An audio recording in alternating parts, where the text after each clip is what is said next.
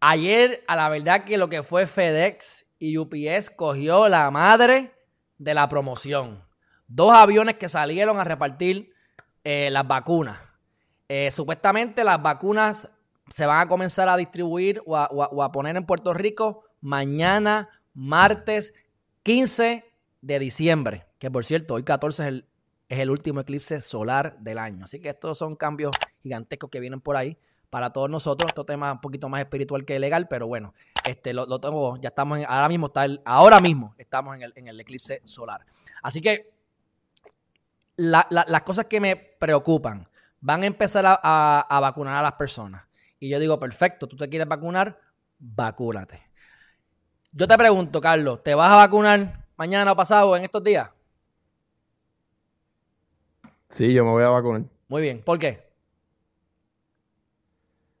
Eh, porque pienso que cualquier efecto secundario, si tiene alguno, será menor que, lo que me pueda pasar si, si, si me enfermo. Nada mejor, nada mejor que conocer a alguien que se va a vacunar. Si no te salen dos pipis, tres ojos o seis dedos, puede ser que más adelante yo me vacune. Así que la respuesta mía es que ahora yo no me voy a vacunar. Yo no sé lo que hay ahí. Yo, sí, yo me creo el embuste de que soy asintomático, yo me estoy cuidando. Pero, pero qué bueno, pues entonces eh, respeto eso y, veremos qué tal. Ahora, el tema importante de esto. El Estado te puede obligar a vacunar en momentos normales o en momentos como estos. Hazme la aclaración, hazme la diferencia y déjale saber a la gente. Bueno, en, momentos eh, normales eh, habría más espacio para debatir porque pues tendría que, verse cuál es el interés del Estado, pero en momentos de, una pandemia, pues sí, el Estado puede obligarte eh, a, vacunarte. Y pues es un caso del 1905. Imagínate. Jacobson, Jacobson de Massachusetts, que era una... Del Supremo. ¿Supremo federal o Supremo El Supremo federal.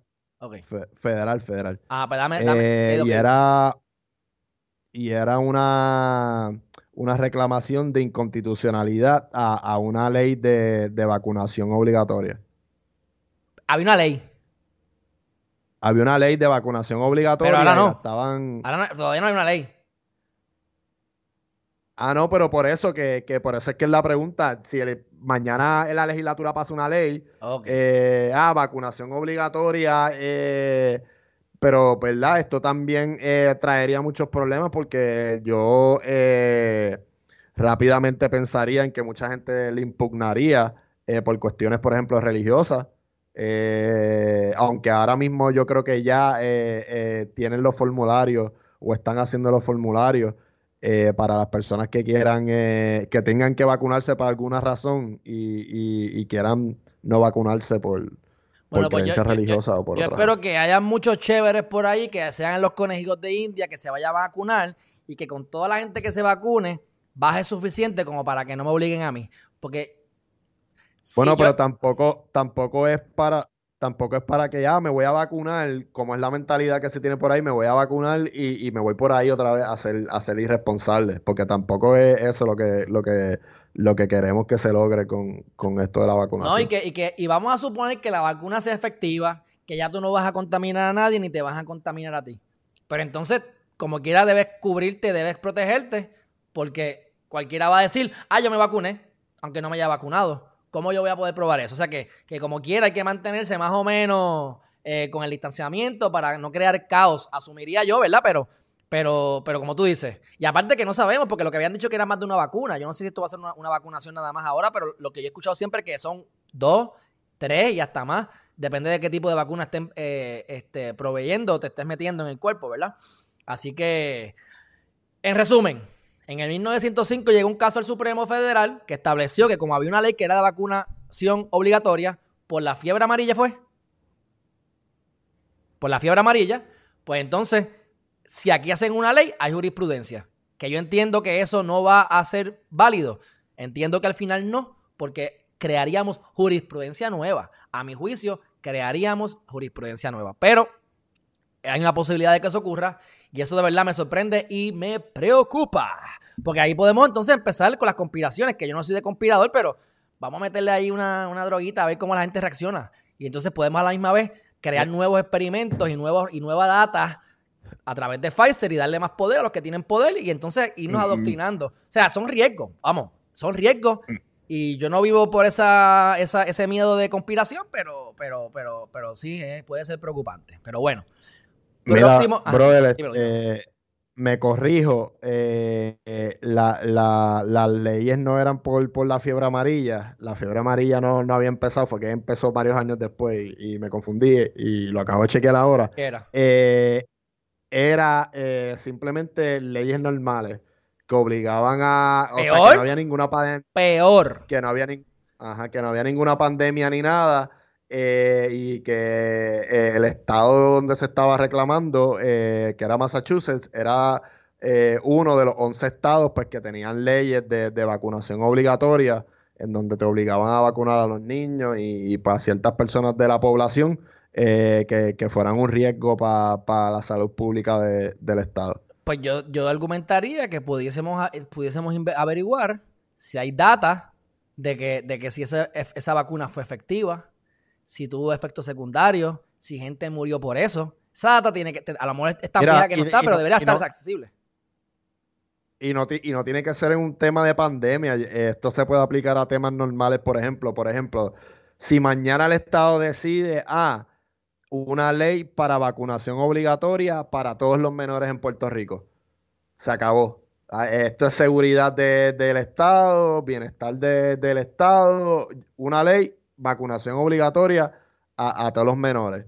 Eh, ¿Es constitucional o no? Eh, ¿Verdad? Y pues, pues eh, están esas, esas cosas que también se pueden dar en, en, en, el mundo, en un mundo normal que la policía ha emitido 2.834 boletos y ha arrestado a 13 personas en la semana que llevan haciendo bloqueo. Eh, los comentarios que tengo y lo que han dicho supuestamente en la prensa, lo que han dicho en la prensa que supuestamente ha pasado es que no se le ha dado a nadie un ticket por mascarilla, que supuestamente que toda la gente, que eso decirlo tan absoluto, lo dudo que eso sea cierto, pero es imposible saberlo, pero él dijo que todos los que han interactuado con la policía han tenido mascarilla. No se les ha este, dado una multa por mascarilla, pero hace días sí salió que habían dado multa por mascarilla, que es la verdad y que le embuste. Si yo estoy en una fila, si yo estoy en una fila de un bloqueo, ya, ya yo voy a tener la mascarilla ready para cuando yo esté llegando me la, me la voy a poner. Porque yo te aseguro que ellos no han visto a, o sea, ah, mira fulano, está por mira, tú, vamos a pararlo porque está, eh, o sea, los bloqueos, la mayoría de las fotos que yo he visto tienen filas, pues yo me ah, no tengo la mascarilla puesta, me la pongo y cuando esté llegando eh, me pongo la mascarilla, que por eso volvemos a lo mismo, todo esto es una excusa para, hacer lo que están eh, eh, haciendo, que, es cuadrar la, la caja. ¿Cómo, el Estado sabe? Ajá. No, no, continúa. Si el Estado, el, Estado mismo lo sabe, si el otro día sacaron una noticia que desde que empezó la pandemia habían yo no sé cuántos cientos de personas que no habían renovado ni licencia, ni tenían malvete, ni tenían nada al día con, los carros. Han encontrado hasta armas y todo. Y todo, marihuana, gente que ha estado sin licencia, gente que no ha tenido autorización para guiar, gente sin malvete, de todo un poco. Pero bueno, dice Glenda Corujo, el formulario de exención de vacunas por razones médicas y religiosas, dice ella, no me consta así de primera mano ahora mismo, no me acuerdo, que provee para vacunación obligatoria en tiempos de pandemia o en tiempos de, sí, de epidemia, perdón, de epidemia. Así que ahí son, que, esos son los, famosos estados de emergencia que te violan tus derechos. Y yo les tengo que decir que yo he hecho esto anteriormente, este, gracias a, un, a, un, a una persona que tú también conoces, que en los últimos dos años o tres años, este año no lo ha hecho, pero los, los dos anteriores, fue a mi oficina y si tú vienes con el pastor o el, o el, O, el líder religioso de tu iglesia vienen a mi oficina, yo les tengo un formulario o una declaración jurada, un modelo que que si tú estás en contra de la vacunación obligatoria, por lo menos en las escuelas, en tiempos no de epidemia y en momentos de que, ¿verdad?, normales, este, pues tú traes, tienes que hacer la cosa, tienes que traer al líder religioso para decir, mira, yo no creo en eso, él tampoco, y con esa declaración jurada, por notario, entonces tú puedes ir a la escuela y la escuela no puede obligarte a vacunar a tu hijo. Así que este, ese es el estado de derecho actual en momentos no de pandemia y de epidemia y lo que estamos hablando es de un caso de 1905 que se, pero fue con una ley y ahora mismo no hay una ley que haya establecido eso, incluso cada vez que han tratado de aprobar algo con las mascarillas o las multas de 5 mil pesos por mascarilla, porque trataron de aumentarlo a, algo a nivel criminal, diría yo, y por 5 mil pesos, y gracias a Dios el Senado no lo aprobó. Así que no sé qué otros intentos hagan, pero hasta ahora no es obligatorio, pero existe la posibilidad de que te puedan obligar.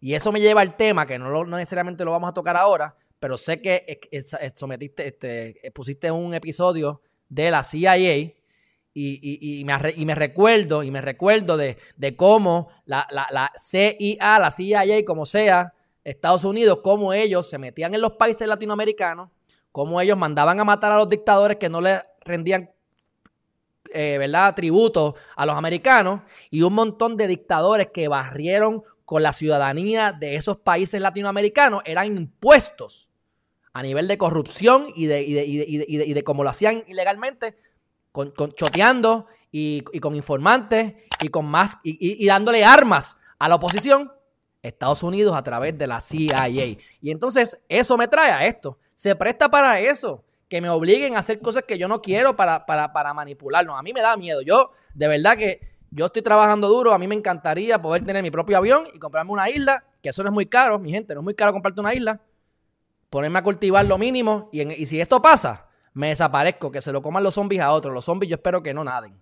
Tú sabes. Pero bueno, eso soy yo acá pensando en voz alta.